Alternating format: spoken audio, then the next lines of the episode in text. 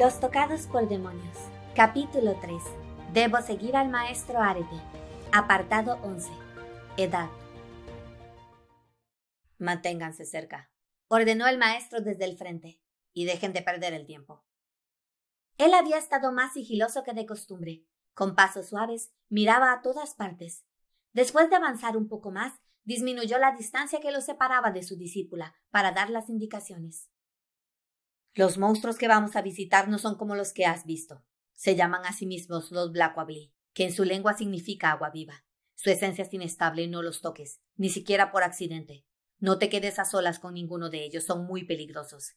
Tampoco comas nada de lo que te ofrezcan. Estaremos allí poco tiempo. Sí, señor.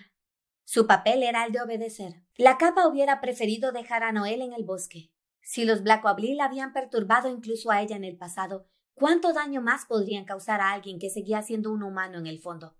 Hasta entrar al palacio era difícil, pero él tenía una razón para ir allí, y nada iba a detenerlo. La fila de árboles se cortó de pronto y llegaron al borde del acantilado. El amo examinó la caída y calculó la fuerza del viento. El ruido del agua en el fondo del abismo era apenas perceptible. Él desató las cuerdas de su espalda y los ocutristes se acercaron a tomarlas.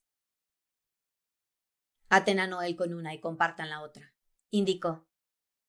La capa sintió las manos de la jovencita sobre su tela y notó el sonrojo de su rostro al sentirse cerca del amo.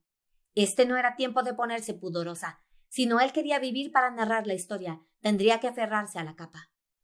Voy a saltar, advirtió el amo. ¿Qué? La jovencita dejó salir una queja. Corre hasta el borde y yo me haré cargo del resto. Pero, maestro, Contaré hasta tres. Uno, dos. Por favor, no. Tres.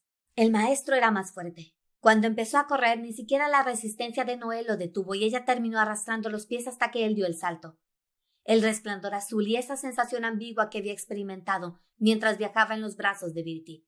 Estaban volando por el borde del precipicio, o quizá no. A veces sentía como el pie de Árate tocaba una roca y tomaba impulso. El alrededor era difuso. Iban demasiado rápido. Atravesaron el agua y se heló hasta los huesos. La sensación se fue al mismo momento que sus pies tocaban el suelo. Arete Magnus, bienvenido seas. Bendita sea tu presencia. No esperaba que Su Alteza me recibiera. Él soltó las amarras de las cuerdas y la joven se alejó de su cuerpo. Tu velocidad espectral me avisó de la alegría de tu llegada. Hablaba despacio, sin prisa. Con gran agrado solicité venir a verte. Muchas gracias, Su Alteza. Y se sacudió el cabello mojado. Noel estaba todavía mareada durante este saludo. Fue hasta que uno de los monstruos se acercó para extenderle un paño que pudo verlos. Su forma consistía en un óvalo gelatinoso, dentro del cual navegaba una boca de labios azules, ojos azules también, y un centro líquido que palpitaba como su corazón creaban las extremidades a voluntad al endurecer o suavizar la estructura de sus cuerpos. Reconoció al rey porque llevaba sobre la cabeza una corona de plata.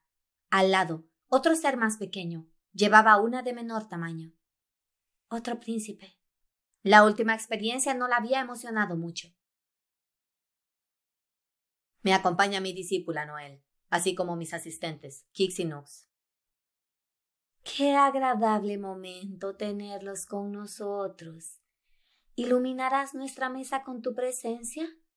Con gusto prepararé una habitación de inmediato. Agradezco su hospitalidad, Alteza. Llevamos prisa y solo quiero resolver el asunto pendiente antes de marcharme. Comprendo, comprendo. En ese caso, será un placer buscar un entretenimiento para su joven discípula. La miró de reojo. Blablus, sí. Haz el favor de extenderle nuestra hospitalidad al acompañante del señor embajador, mientras él y yo resolvemos un asunto de adultos. Sí, padre. Era una voz aguda, infantil. Acompáñeme, señora Noel. Noel miró a su maestro con desesperación. Después del beso que el príncipe de los Lulocalilis le había robado en el palacio bajo tierra, no quería volver a estar con estos príncipes. Como si fuera poco, ya le había advertido antes que no se quedara solas con ellos. Los ojos de Kix y Nux fueron de discípula a maestro, hasta que él le retiró la mirada y le dio la espalda. Ve con él. Una orden que contradecía su otra orden. Noel sintió deseos de golpearlo. Fueron ella, el príncipe y cuatro guardias. Por su forma de moverse y hablar, Noel comprendió que se trataba de un niño, siempre y cuando la lógica de que alguien era un niño pudiera aplicarse a los Blackwabli. Él saltaba de acá para allá y explicaba el significado de cuadros y esculturas. A pesar de su hiperactividad, iba con cuidado de no tocarla por accidente. Dime, dime, Noel. Conforme se alejaban de los demás, él tomaba más confianza. ¿Hace cuánto eres tocado por demonio? No lo sé. Algunos meses. Ah, pensé que era más. Arete te presentó como si fueras muy importante. Se rió. Hasta yo me asusté. Ven, voy a enseñarte nuestro secretito. Se acercó a una puerta y amoldó su cuerpo para que una de sus extremidades sirviera como llave en la entrada. La estructura cedió y los guardas se acercaron. Ustedes se quedan aquí. Noel y yo jugaremos solos. Tuvo un mal presentimiento. Por un momento, imaginó que si ese monstruo tuviera una cara, una cara como la suya, sería demoníaca y llena de odio. Como ella se detuvo, él se volteó y le hizo un gesto con la mano para que lo siguiera. Sus pies se movieron solos. He decidido seguirlo, o él me ha obligado a que lo siguiera. Un paso tras otro. Desde la vaina, Kaelesti se agitó. Siente mi miedo. Dime, dime, ¿no es lo mejor del mundo ser un Tejidae? Los humanos tienen vidas tan cortas. Al menos ya no tienes que preocuparte por eso, ¿no? Yo no siento que la diferencia entre un tocado por demonio y un humano sea tan grande. No seas tonta, claro que son diferentes. Se acercó tanto que ella tuvo que retroceder para no tocarlo. El tiempo es distinto porque tú eres distinta. Mi papi me explicó que la relación es de uno a cuatro. Mm, ¿Cómo te lo explico? Ya sé. Pongámoslo fácil con tu maestro, Arete Magnus. La última vez que vino a vernos fue hace más de veinte años. ¿Era un niño? Claro que no. Pon atención, tontita. Era un adolescente peleón que viajaba con Birty. Aunque tu maestro parece un humano de 23 años, tiene 91. ¿Entiendes? Esa es la relación de 1 a 4. Esos son los tétrunes. Noel siguió caminando mientras su mente procesaba la información. Las palabras de aquel Blacuablí tenían sentido. Mi tiempo y su tiempo son diferentes. Se miró las palmas y las sintió ajenas. Cuanto más tiempo permanezca como tocado por demonio, más lejos estaré de lo que una vez fui. Era horrible. Virti es mi favorito. Apenas lo escuchaba. Siempre que viene juega conmigo. Mi papi me dio permiso de enviarle un regalo para su cumpleaños 100. ¿Qué debería darle? A Virti no le gustan las cosas de humanos, ¿sabes? Él fue humano muy poco tiempo. Se colocó frente a ella y atrajo su atención. Tú también has sido humana muy poco, Noel. Por eso te voy a compartir mi secretito. También tú te olvidarás de los humanos y los verás como yo, como presas. Jamás. Lo llevaba dentro de su blusa, para no perderlo. Con mi cristal de trece puntas encontraré la forma de volverme humana de nuevo. ¿Tú también tienes uno? No parecía sorprendido. Seguro no sabes cómo se usa, pero como me gustas, te lo diré. Si el cristal se pone muy brillante, significa que hay un espectro cerca. Son muy bonitos, ya verás. Pero no lo andes por ahí, Noel.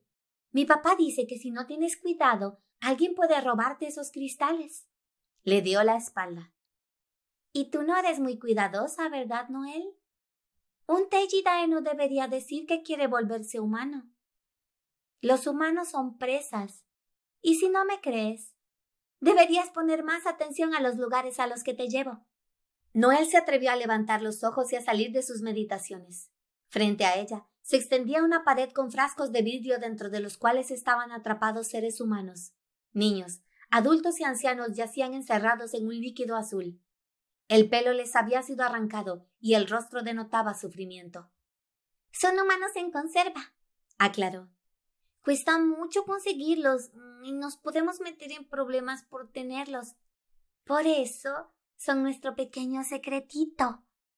Sin estos humanos no podríamos hacer duras nuestras manitas para tomar cosas. Además son tan ricos.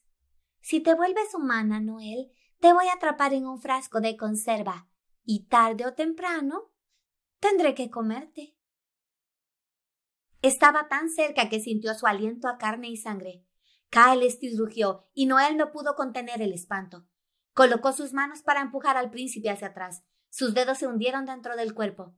Los dos dieron un grito de horror. La espada demonio envió un chorro de agua y su compañera fue expulsada hacia atrás. El cuerpo de Blablucy se deshacía. Noel, sentada en el suelo, veía cómo la baba azul se iba cayendo de sus manos y se descomponía en la tierra. Vinieron los guardas de la entrada, tomaron los frascos y vertieron a los humanos sobre el príncipe. En medio de gritos, sus cuerpos fueron absorbidos al tiempo que el Blackwabbly recuperaba su forma. Noel quiso levantarse para salvarlos y su cuerpo no le obedecía. Cierra los ojos. Fue el único consejo de su arma. Obedeció. Regresaron por el mismo camino, en silencio. Al principio los guardias llevaron al niño en brazos. Poco a poco fueron recuperando la fuerza y continuó andando por sí mismo. Ella se aseguró de mantener una distancia más que prudente. No estoy enojado contigo, Noel, aclaró él, cuando ya se encontraba cerca del punto en el que se habían encontrado. Primero porque no eres una humana. Segundo porque a ninguno le ha pasado nada malo. El maestro y el rey ya estaban en la entrada cuando llegaron. El príncipe corrió al lado de su padre y éste le acarició la cabeza. ¿Has compartido nuestra hospitalidad con la joven discípula del embajador? preguntó. Sí, a Noel le gustó mucho nuestro castillo. Aunque estoy en deuda por la información, tendré que rechazar la oferta de quedarme. Arete hizo una reverencia. Noel no tuvo la fuerza suficiente para contestar. Recordó las manos de Kix y Nux que ataban la cuerda a su cintura y la cercanía de esa capa verde. Cuando se aferró a los hombros de su maestro, notó que estaba temblando. Agárrate fuerte, le replicó él, y la joven lo intentó. El baño de agua fría de la salida le refrescó un poco el pensamiento. Se estaban alejando de ahí y eso la tranquilizaba. No quería volver jamás, ni quería recordar jamás. Desde la vaina en su cintura, percibió que Kaelestis estaba muy molesto.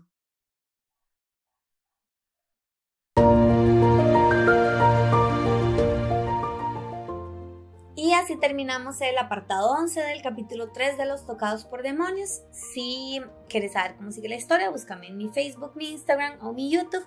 Ahí también puedes comentar y comparto alguna otra información relacionada con la novela y también con otras cosas. Hasta la próxima.